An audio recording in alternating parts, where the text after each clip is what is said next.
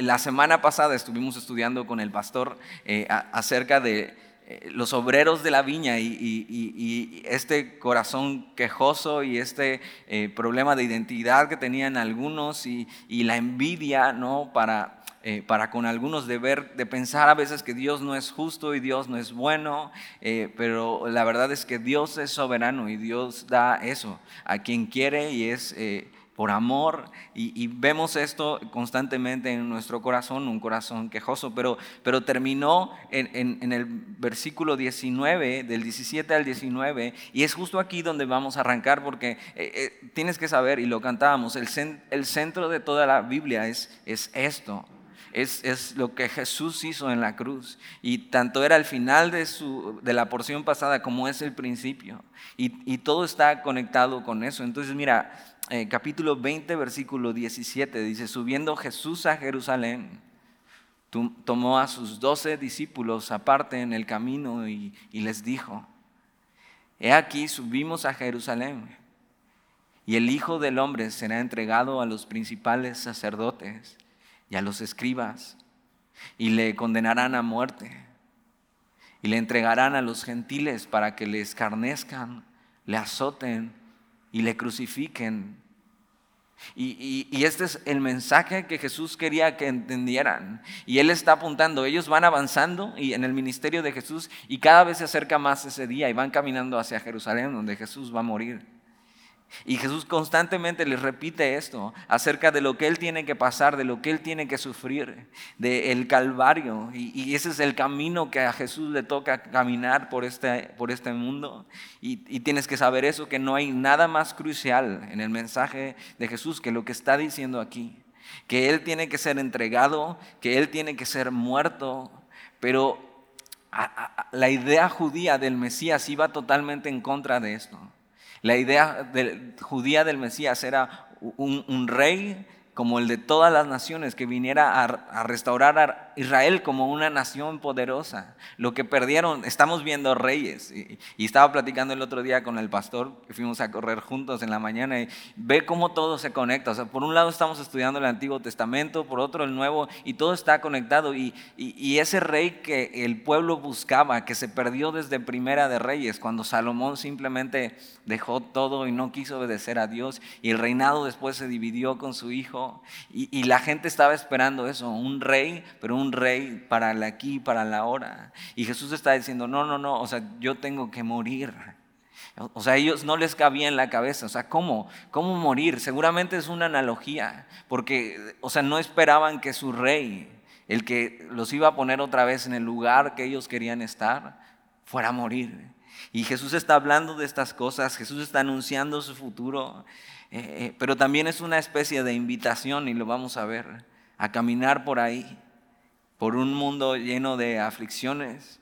Y Jesús está diciendo el mensaje más importante que tienen que decirles a sus discípulos y también un mensaje lleno de solemnidad, hablando de la muerte, del sufrimiento. Eh, pero mira otra vez lo que dice el versículo 19, y le entregarán a los gentiles para que les carnezcan, le azoten y le crucifiquen.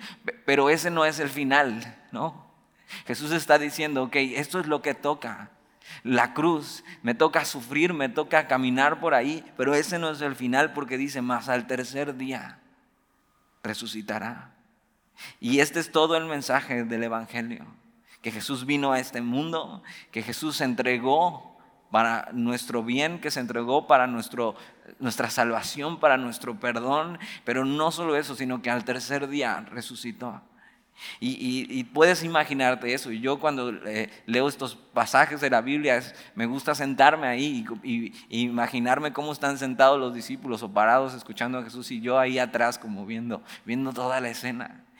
Porque e, es interesante lo que pasa después. Él está hablando este, este mensaje solemne de su muerte eh, que, envuelve esta plática y, de repente eh, vamos a escuchar una voz inoportuna. Y mira lo que dice versículo 20. Entonces se le acercó la madre de los hijos de Zebedeo con sus hijos, postrándose ante él y pidiéndole algo. Y ya de ahí empieza un poco mal la cosa. O sea, eh, Jesús está hablando su mensaje más importante, solemne, la cruz, ¿no? Y está así y a lo mejor ah, hubo un silencio. Y de repente la madre de los hijos de Zebedeo, que es, Juan y Jacobo, que eran de los íntimos de Jesús, se acerca a Jesús y, pidiéndole algo. Digo, ya desde ahí está, o sea, simplemente espérate tantito, ¿no? que, termine la solemnidad del mensaje, como medítalo, o sea, tranquila. Pero, pero no solo eso, sino mira lo que dice versículo 22 y, y él le dijo, ¿qué quieres? Ella le dijo, ordena que en tu reino se sienten estos dos hijos míos, el uno a tu derecha y el otro a tu izquierda. Y, o sea, ve lo inoportuno que es. O sea, Jesús hablando de su cruz, de su muerte, de su sacrificio, de su resurrección y, esta mujer. Ok, Señor, está muy bonito lo que dices, escucha muy eh, padre, muy tierno, pero ¿me puedes ayudar con mi situación? ¿Puedes poner a mis hijos en un buen lugar? Y, digo, ¿cómo vemos esto en nuestra vida? Y, esto puede ser algo común domingo tras domingo, que después de haber escuchado a Jesús y, recordar su muerte y recordar su resurrección, eh, salgamos de aquí seguir viviendo nuestra vida igual, buscando nuestros propios deseos, viendo a Jesús como un medio. Sí, sí, Jesús, estuvo muy bonito hoy, sí, gracias por morir, pero eh, me ayudas en esto, ¿no? necesito esto, y, tú sigues preocupado con tus asuntos. Y, en vez de salir así, como, como la gente terminó el día de la crucifixión así, mi culpa. O sea, fue mi culpa. Dice que les dolía el pecho. Con un dolor. Porque vieron morir a un justo.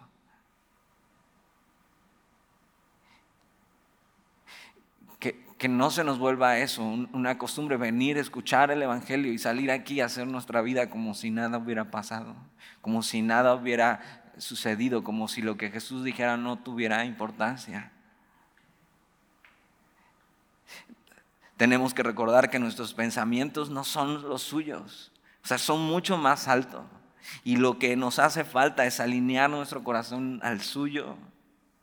Y Jesús tiene algo que decirnos y regularmente vamos a ver que nuestras peticiones son inoportunas y ensimismadas. Y, y ve lo que pide esta mujer y, y, se acerca. Y yo digo, ¿y por qué se acerca a la mamá? O sea, ¿por qué la mamá tiene que irle a pedir? Por, sus hijos. Y Juan era un joven, pero Jacobo ya estaba grande. Y la verdad lo que se ve es que eran, eran hijos de mami. O sea, y su mamá era la que tenía que irle a pedir a Jesús.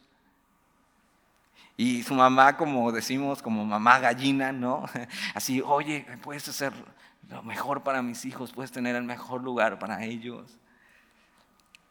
Lo que vamos a ver es la visión tan terrenal que ellos tenían acerca del reino de Dios. Jesús está hablando de su muerte y ha hablado de su reino constantemente y ellos tienen una idea demasiado terrenal y lo que muestran aquí es la ambición del corazón. Y, nada más piensa esto, si tuvieras a Jesús aquí enfrente y vieras la oportunidad de pedirle algo, lo que siempre has querido, ¿qué sería? Lo tratarías como, eh, ¿te acuerdas de esta película de Aladín, no? El, genio de la lámpara maravillosa, y entonces tienes tus tres deseos y simplemente eso, Señor, dame esto. Pero es una buena oportunidad para que cheques qué es lo que estás pidiendo en tu vida, qué estás orando. Ahora, no tiene nada de malo pedir el favor de Dios para con nosotros en las situaciones del día a día, pero Debemos checar que nuestras peticiones no sean eso, ambición simplemente, y estemos usando a Jesús como un medio para nuestra vida. Ahora esta es una buena oportunidad que si tienes hijos, tú no seas un instrumento para la ambición de tus hijos. Lo que está haciendo aquí la madre de Juan y de Jacobo eh, eh, es eso, ser un instrumento para la ambición de sus hijos. Seguramente sus hijos ya le habían dicho, oh, no, o sea, somos íntimos de Jesús, pero nos gustaría que nos diera un buen puesto cuando venga su reino. Mamá, ¿y si hablas con él? Y, hay ahí una idea eh, que se piensa que la madre de ellos era prima o familiar de María, la madre de Jesús. Entonces tenían cierta cercanía, eran como primos de Jesús y, era como, eh, si le dices tu mamá, seguro te va a hacer caso, ¿no?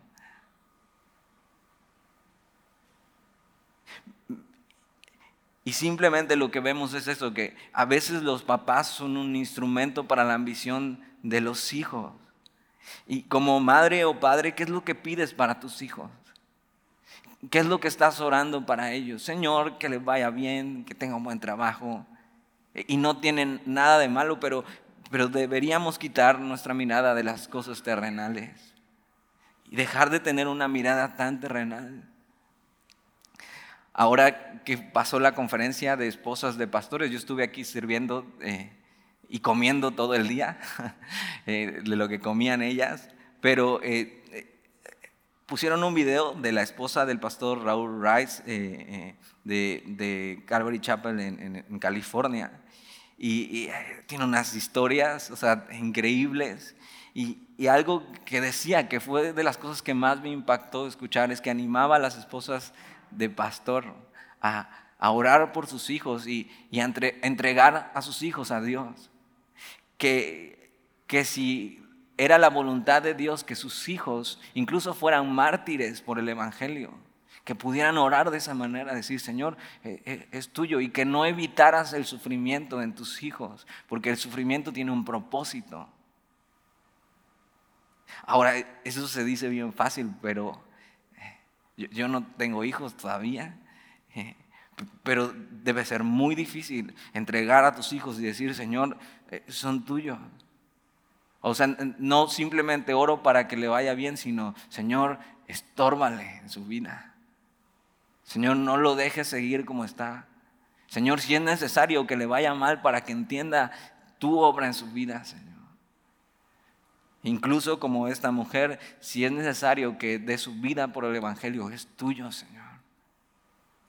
Y él oraba y dice, yo creo que uno de mis hijos podría ser mártir por el Evangelio, o sea, por la vida que está llevando y está eh, eh, siendo misionero y está llevando el Evangelio a las calles. Y si yo pienso eso, que y, Dios me ha dicho, o sea, si yo te lo pido, ¿qué?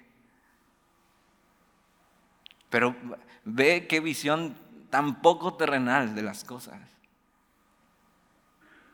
Debes cuidar que las oraciones por tus hijos sean conforme a la voluntad de Dios, no a tus propios intereses o a los de tus hijos. Y, simplemente lo que vemos es que en esta mujer eh, y en, los discípulos, Jesús es un simple medio para alcanzar sus deseos. Jesús es un medio para tener fama, Jesús es un medio para tener dinero, poder, autoridad. Y, y hoy en día, para muchas personas, Jesús sigue siendo un medio para obtener todas estas cosas, para obtener salud, para obtener el amor incluso, ¿no? Y tratamos a Jesús como eso como un medio para tener y que nos vaya bien, para que no nos falte nada. Pero es que yo no debería estar con Jesús por eso. Jesús ya había hablado con ellos, había hablado acerca del reino de Dios. O sea, Jesús dice, mi reino no es de este mundo. Entonces, ¿por qué estamos con nuestra mirada puesta en este mundo? Yo debería seguir a Jesús aunque me vaya mal. Yo debería obedecer a Jesús aunque no me vaya bien. Ahora, por supuesto, Él tiene promesas para nosotros y obedecer nos conviene y Él nos bendice. Pero no deberíamos de tratar a Jesús como un simple medio. Tenemos que dejar de ver a Jesús como quien me puede dar lo que yo busco y verlo como el objeto de nuestra adoración y vida. Que sea Jesús lo que yo busco, no lo que Jesús me puede dar. Y, la verdad es que todos luchamos con eso. Yo lucho con eso en mi vida constantemente. Quiero que Jesús se ajuste a mis planes y a mis intereses. Pero debo recordar que Él no murió por mí para que yo tenga fama, dinero, salud, amor, para que me vaya bien. Él murió por mí para salvarme. Y ahora yo soy deudor. Y es algo que tenemos que estar recordando y ajustar nuestra visión de las cosas. Realmente lo que estamos pidiendo hoy revela nuestro corazón. Podemos decir que eh, nuestro Dios no es el dinero, pero puede ser que esa sea la petición constante de nuestro corazón. Señor, si me dieras un poquito más. Señor, con esto, o sea, simplemente ya estaría bien. Señor, que gane mi primer millón, como la canción.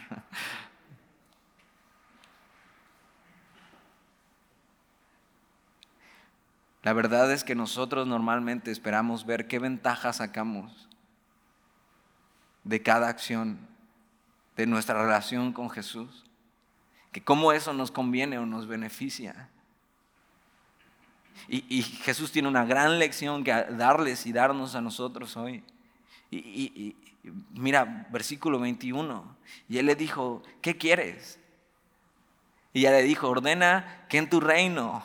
O sea, yo lo leía y, digo, sí, la entiendo, pero ve, ve qué tan ilógico suena y qué tan ridículo. Ordena que en tu reino se sienten estos dos hijos míos, el uno a tu derecha y el otro a tu izquierda. O sea, una oración demasiado egoísta, una petición demasiado egoísta. Y mira lo que Jesús dice, versículo 22. Entonces Jesús respondiendo dijo, no sabéis lo que pedís. O sea, no sabes lo que estás diciendo. No sabes lo que estás pidiendo. Esta mujer es, Salomé. No sabes lo que estás pidiendo, Salomé. O sea, no, no tienes idea lo que dices. O sea, tus palabras no tienen un sentido. O sea, no ha entendido nada. No ha entendido nada acerca del reino. Y a veces es el desconocimiento de la cruz y de la gloria venidera lo que nos lleva a pedir mal. O sea, como si no hubiéramos entendido nada, lo que nos lleva a pedir eh, cosas egoístamente. Y somos cegados por la ambición para estar pidiendo de acuerdo a nuestros deseos, de acuerdo a nuestros intereses. El Evangelio no se trata otra vez de que me vaya bien en este mundo.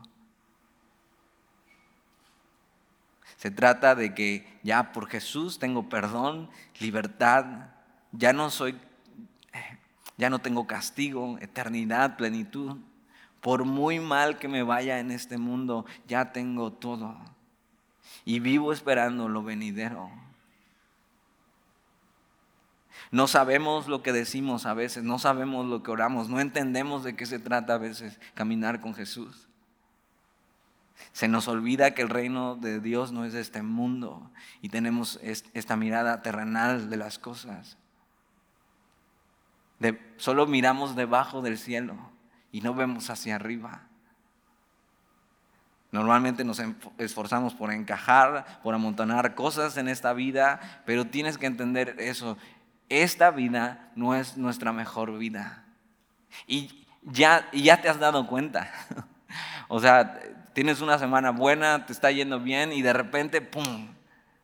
Un golpe de realidad de lo que es la vida.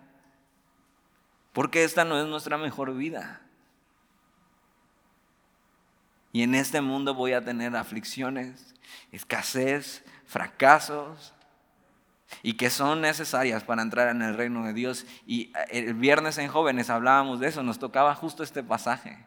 Y ve cómo todo se conecta, miércoles, viernes, domingo. La palabra de Dios, todo tiene el mismo mensaje. Y hablábamos de eso cuando Pablo, después de ser apedreado en Listra, o sea, y, dice que como muerto, y algunos creen que ahí es donde Pablo murió, donde después habla en segunda de Corintios.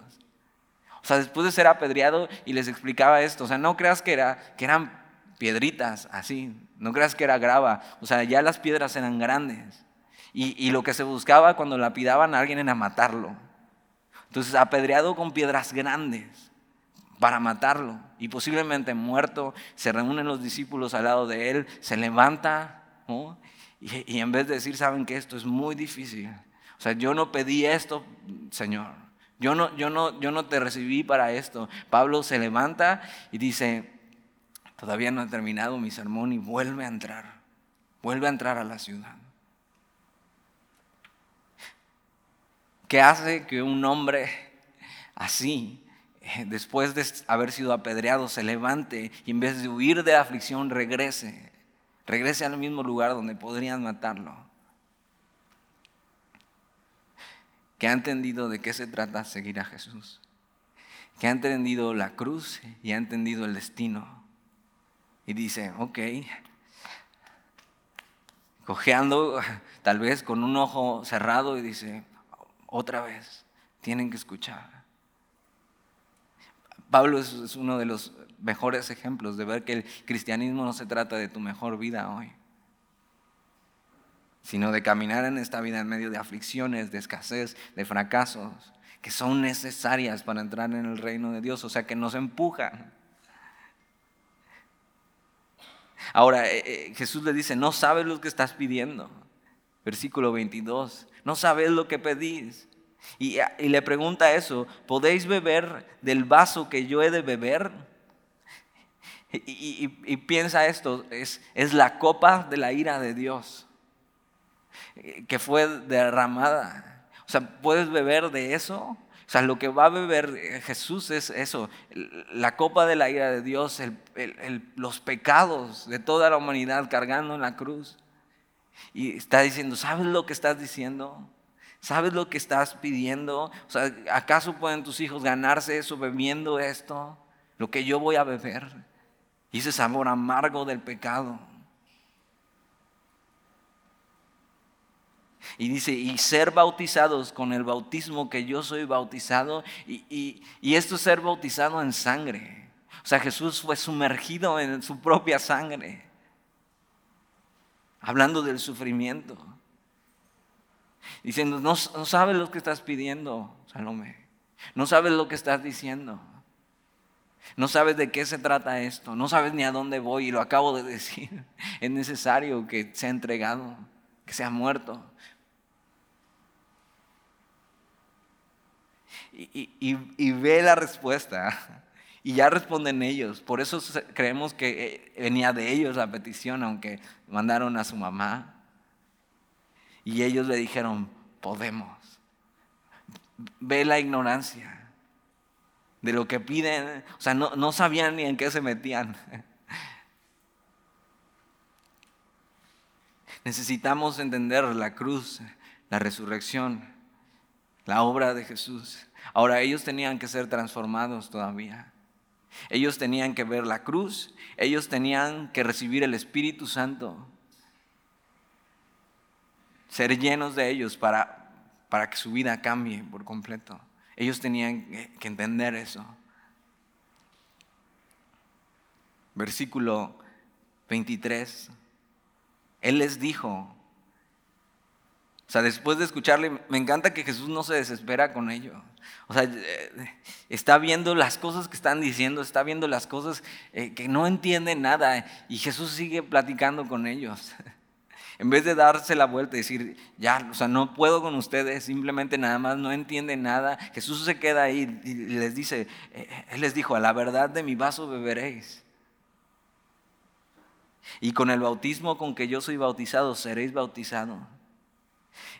Sea, Jesús dice, ustedes no saben en lo que se metieron. O sea, aún no entienden, pero lo que viene para ustedes es eso también.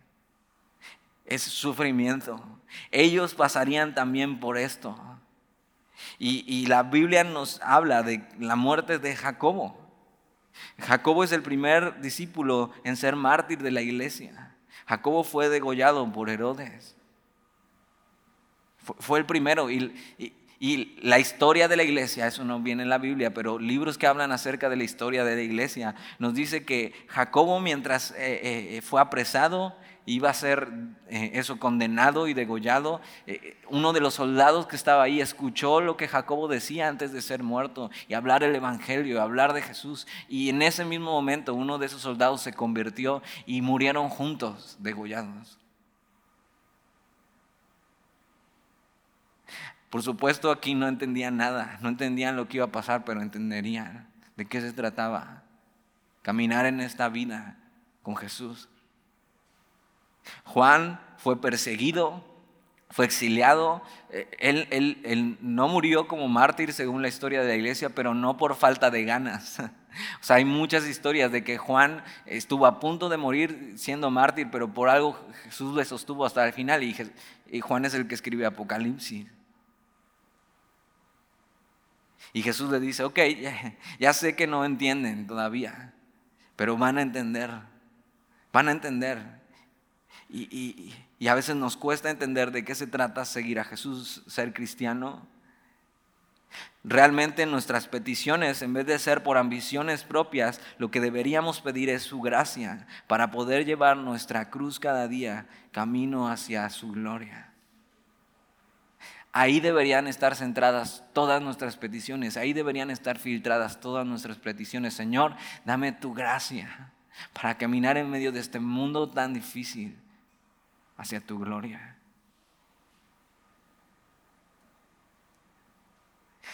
Tú y yo necesitamos una mirada a la eternidad.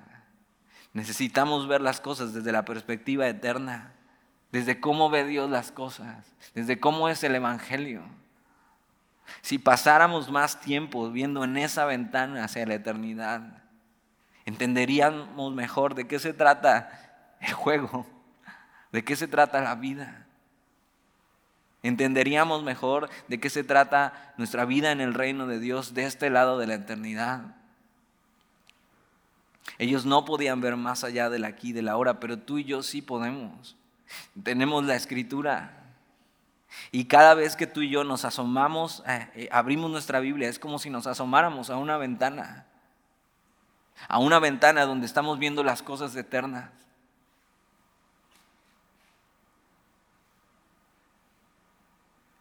Y nuestro mayor anhelo debería ser eso, es ese reino, ese reino que no es de este mundo. Esa vida, esa plenitud, ese reino justo, donde Jesús es quien gobierna, donde por fin las cosas serán como deberían ser. Porque este mundo es totalmente injusto. O sea, ve cómo vivimos, ve en dónde estamos parados. O sea, y nada más ve las noticias.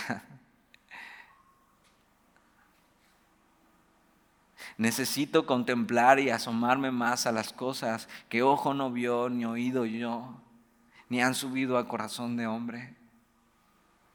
Necesito caminar así por este mundo, con los pies puestos sobre la tierra, pero nuestra mirada en el cielo, en Jesús, como viendo al invisible.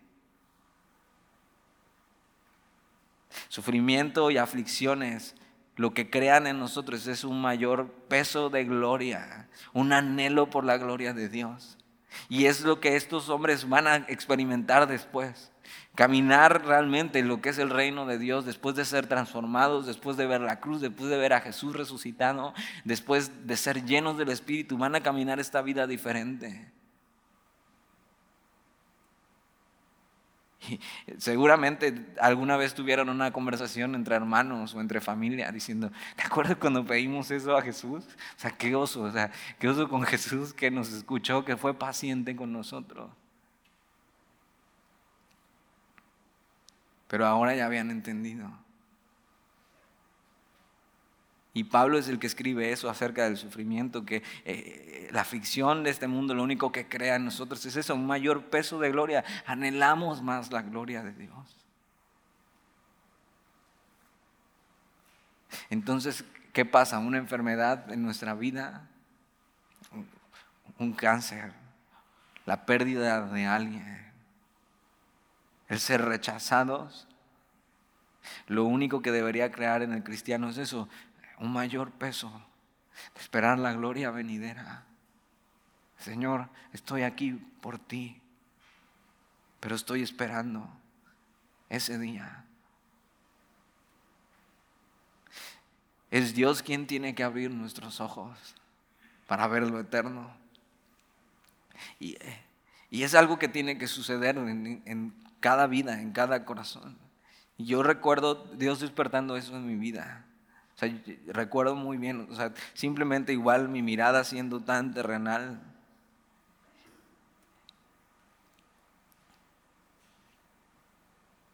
Y empecé a ver las cosas, eso, un poco más arriba. Siempre tengo que estar recordando otra vez y alzar mi mirada. Pero solo viendo las cosas así eternas podemos encontrar propósito en medio de la aflicción. Y una vez más, la aflicción es necesaria para el cristiano, porque ¿qué tal y si las cosas no mejoran en tu vida? Si las cosas no mejoran en tu vida, tienes que alzar tu mirada y eso, un mayor peso de gloria, Señor, tenerlo a ti. No las cosas que me puedas dar. Versículo eh, 23, Él les dijo, a la verdad de mi vaso beberéis y con el bautismo con que yo soy bautizado seréis bautizados, pero el sentaros a mi derecha y a mi izquierda no es mío darlo, sino aquellos para quienes está preparado por mi Padre. Jesús está diciendo, no saben lo que hablan, no saben lo que dicen, pero van a, van a entender, pronto van a entender. Y, eso no está en mí darlo, sino es el Padre quien, quien toma esta decisión y, no deberíamos estar buscando eso, una posición y algo en el reino. Y Jesús va a hablar, está hablando acerca de esto, de las ambiciones, versículo 24. Ahora, mientras ellos están diciendo eso y está la mamá ahí, están todos juntos, ahí están los otros diez, ¿eh? escuchando. Cuando los diez oyeron esto, se enojaron contra los dos hermanos.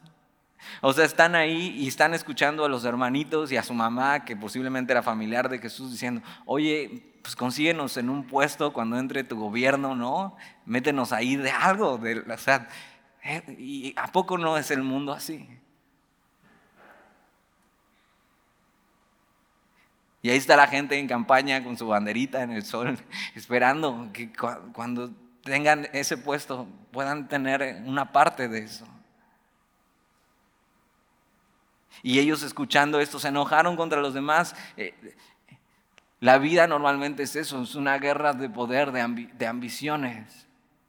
Ellos no están enojados diciendo, ay, ¿cómo se atreven a pedir eso? Ellos están enojados porque ellos también querían lo mismo. Ellos están diciendo, ¿por qué no se me ocurrió antes pedirle a Jesús eso? Se me adelantaron.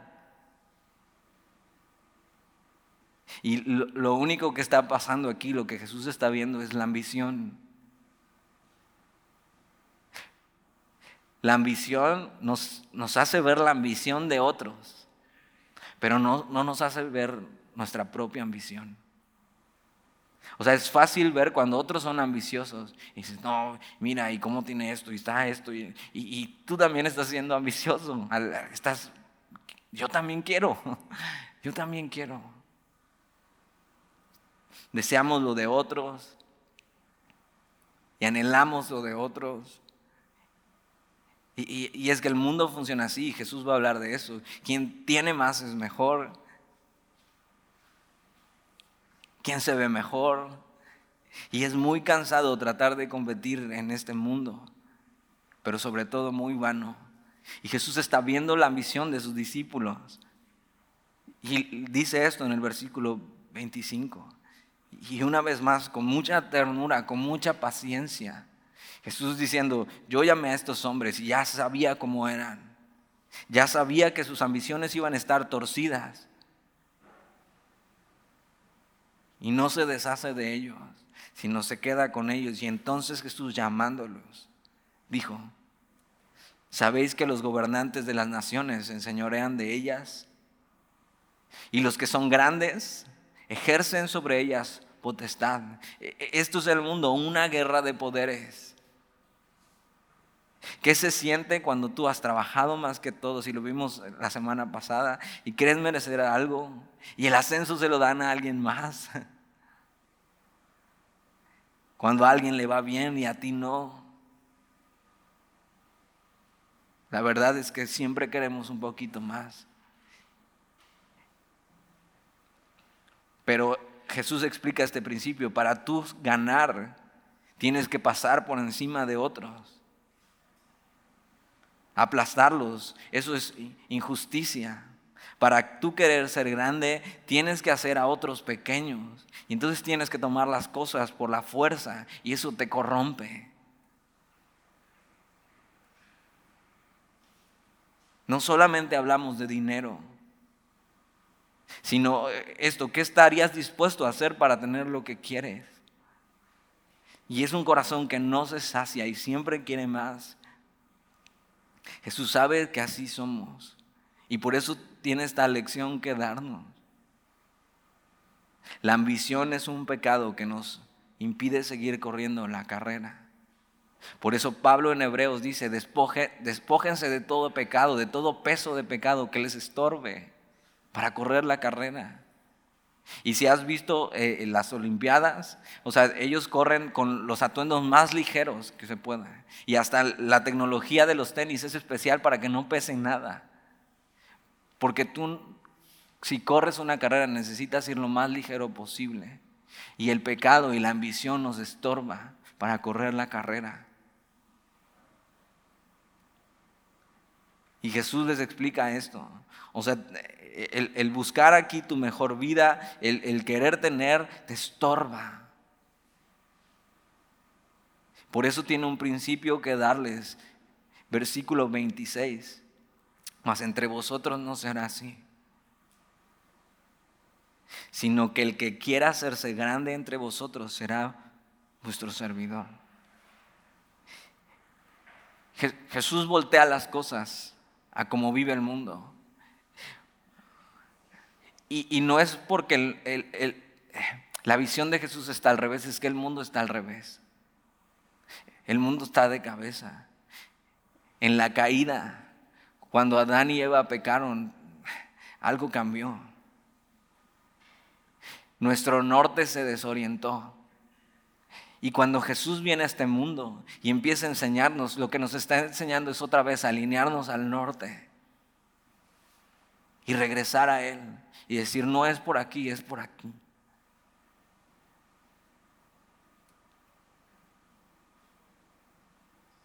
Jesús está diciendo, vivir para cumplir tus sueños y para ser felices y seguir tu corazón implica pasar por encima de otros implica no detenerte a servir.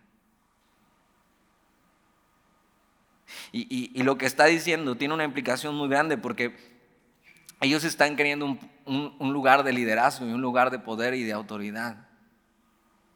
Y Jesús está diciendo, eh, eh, las cosas no funcionan así en el reino de Dios. Versículo 27, y el que quiera ser el primero, o sea, líder importante, eh, una posición entre vosotros, será vuestro siervo. Era impensable en el mundo antiguo que un esclavo, porque la palabra siervo significa esclavo, que un esclavo pudiera ser líder o pudiera tener un lugar de importancia. Impensable. Y, Jesús lo que viene a hacer es cambiar los conceptos que ellos tenían. Y decir, a ver, su mirada en las cosas está mal, está desorientada. Necesitan volver aquí. Esto es lo importante en el reino de Dios. Desde la perspectiva eterna, las cosas son muy diferentes a como las vemos. Y cuando tú y yo nos ponemos esos lentes para ver la vida, podemos ver que todo está de cabeza, pero entonces podemos alinear nuestro corazón. Es, lo que se llama una cosmovisión, una manera de ver el mundo, el cosmos. Una cosmovisión correcta. Las cosas como las ve Dios. Tenemos que mirar la vida con estos lentes, con los lentes de la palabra de Dios. Y, Y en lugar de tener un corazón ambicioso, si vamos a tener una ambición, que sea una ambición digna de alabanza, impulsada, impulsada por el amor de Jesús, que es, que servir. Jesús dice eso, mas entre vosotros no será así. O sea, no estén buscando esto en la vida, no estén buscando poder, autoridad, no estén buscando ser primero, ser mejores, tener todo, cumplir tus sueños, sino el que quiera ser grande, hablando del reino de Dios. ¿eh? Entre vosotros será vuestro servidor. Y el que quiera ser el primero entre vosotros será vuestro siervo, esclavo. Es, el reino del revés. ¿Te acuerdas de esa canción de Chabelo?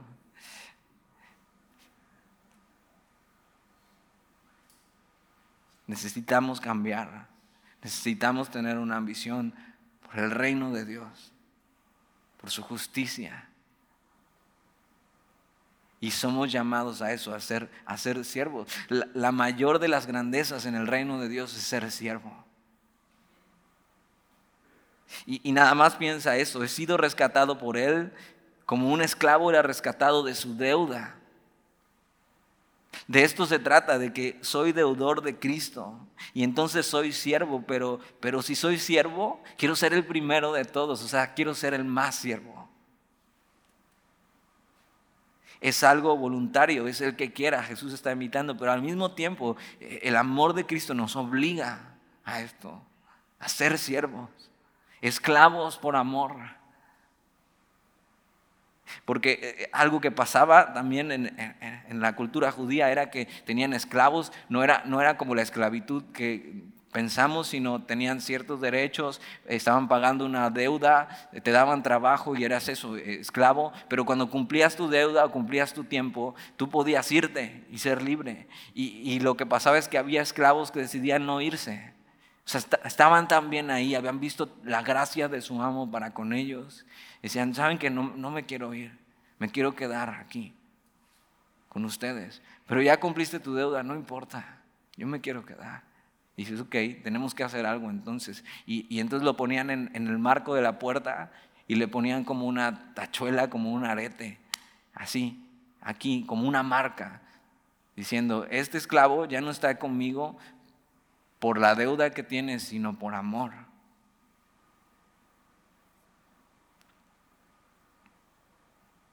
Jesús está, nos está invitando, pero al mismo tiempo su amor nos obliga a decir, Señor, ya tengo todo lo que necesito en ti.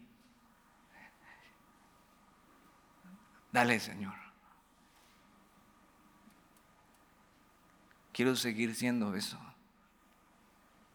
Ahora, eh, cuando decimos esto, ¿cómo se ve ser un siervo? Y, a veces solo pensamos que solo involucra amabilidad y servicio. Y por supuesto que ser un siervo es ser amable y ser servicial. Tampoco es, simplemente ser como un mesero, educado, atento. Es mucho más que eso. Es que cada vez que soy tentado a actuar por egoísmo, escojo ser siervo para la gloria de Dios. Es negarme a mí mismo Tienes que saber, en, mi familia yo soy el primero de los siervos. Yo tengo que vivir así. Yo tengo que buscar ser eso. Y si eres esposo, estás llamado a ser el esclavo de tu casa. Dices, Dani, ya lo soy. soy eso, ayúdame. En mi trabajo, y si eres jefe, estás llamado a ser el siervo de todos. Eso no significa que tengas que hacer el trabajo de otros pero significa servirles en lo que hacen. Si eres hijo, estás llamado no a que tus papás te hagan todo, sino a servirle. Pero es mucho más que eso. Y, Jesús por eso nos pone, nos pone, nos quiere poner en la mente un ejemplo. ¿Cómo se ve ser eso, siervo? Versículo 28. Nos dice cómo como el Hijo del Hombre. Y este es un título mesiánico, está hablando de él mismo. Como el Hijo del Hombre no vino para ser servido, sino para servir y para dar su vida en rescate por muchos. Jesús está diciendo eso. Mírenme a mí. Y a lo mejor ellos han visto cosas de Jesús, pero todavía no ven su acto más glorioso en la cruz. Pero esta es la naturaleza de Jesús y nosotros no estamos aquí para ser servidos, para tener eh, grandeza, para tener lo que queremos, para tener lo que soñamos, para tener nuestra mejor vida hoy. Estamos aquí para dar nuestra vida por el Evangelio. Y lo que podemos ver en el ejemplo de Jesús es eso. Hace la voluntad del Padre hasta el final. Estamos aquí para entregar nuestra vida, para que Dios salve y rescate a otros. Estamos aquí para hacer lo que sea necesario para el propósito de Dios, para amar hasta las últimas consecuencias, siendo misericordiosos, compasivos, haciendo las cosas en el beneficio del otro, aunque no sea lo que el otro quiere. Esto es muy importante. Jesús no nos preguntó, oigan, estaría bien si muero por ustedes, ¿no? Y les vaya bien. No, no, no, Él se entregó, porque era lo que necesitábamos. Entonces hacer las cosas por el beneficio de otro, aunque no sea lo que él quiere, pero que sea lo que le conviene. Eso es bueno. Eso es ser, eso es servir. Es darse hasta el final. Mostrando a Jesús todo el tiempo, dejando que su luz resplandezca, humillándonos cuando es necesario, cargando la ofensa, muriendo cada día, obedeciendo a Dios hasta el final.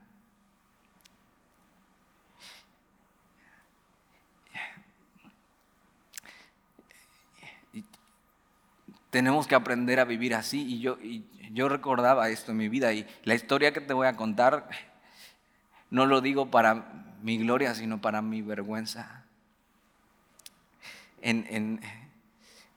era Día de las Madres y, yo nunca, desde que mi papá falleció, mi hermana y yo nunca tuvimos una buena relación.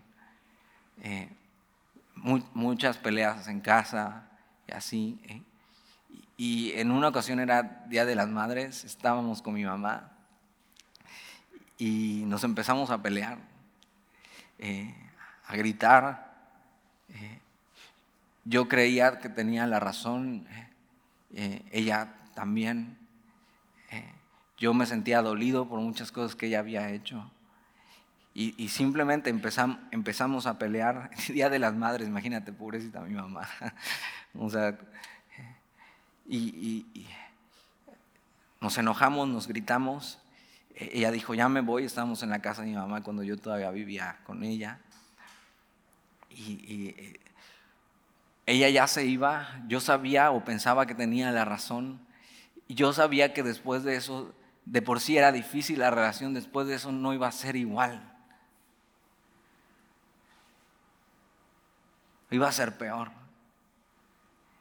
Y en medio de mi enojo y eso, eh, es como si Jesús me estuviera hablando directamente y diciéndome, pídele perdón. Y yo, o sea, ¿cómo le voy a pedir perdón? O sea, me ha hecho esto, me ha dicho esto, yo tengo la razón, es, pídele perdón. Carga la culpa, como yo cargué la tuya.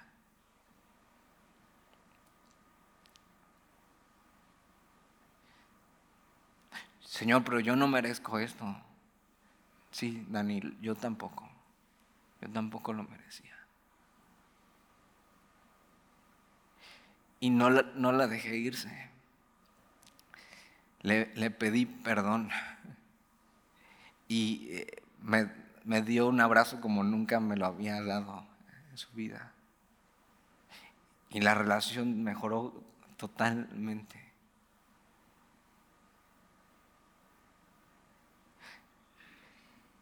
Creo que así a veces se ve ser siervo, hacer lo necesario, cargar la culpa. Digo, no, no, lo digo para mi gloria, sino para mi vergüenza. Debería haber vivido así desde antes. Mi ambición no debería ser mi propio yo, mi propio bienestar, sino debería estar centrada en el reino de Dios. Mi meta es servir y no estar por encima de nadie. Razón de Cristo eh, por la que hacía esto y caminaba hacia adelante era eso, eh, el gozo puesto delante de Él. Obedecer a su Padre, pero también rescatarnos. Él vino a eso y no le importaba aparentar. Él sabía quién era, a qué venía y a dónde iba. Y, déjame terminar leyéndote lo que dice Filipenses 6, 8, porque hay muchas cosas que podríamos platicar en cómo se ve un siervo, pero, o sea, de nada serviría darte todos los ejemplos si tú no haces esto. Filipenses capítulo 2, versículo 6. Porque Jesús nos está diciendo, miren, miren cómo yo voy a servir eh, eh, como el Hijo del Hombre, y Él se pone como ejemplo. Y Pablo describe bien este ejemplo de Jesús siendo un siervo. Filipenses 2, versículo 6 dice, el cual, siendo en forma de Dios, no estimó ser igual a Dios como cosa que aferrarse, sino que se despojó a sí mismo, tomando forma de siervo hecho semejante a los hombres. O sea, siendo quien era, decidió tomar esa forma de siervo. Versículo 8, y estando en la condición de hombre, se humilló a sí mismo, haciéndose obediente hasta la muerte y muerte de cruz. Esto es como se ve ser siervo. Tú y yo necesitamos pasar tiempo viendo a Jesús conociéndole cada día, viendo su ejemplo, aprendiendo de él en cómo ser un siervo. Día a día así, despojándonos a nosotros mismos, día a día así, haciendo lo necesario, día a día así, obedeciendo a Dios hasta las últimas consecuencias. Que si vamos a tener una ambición, que sea la ambición por el reino de Dios en nuestra vida. Oramos.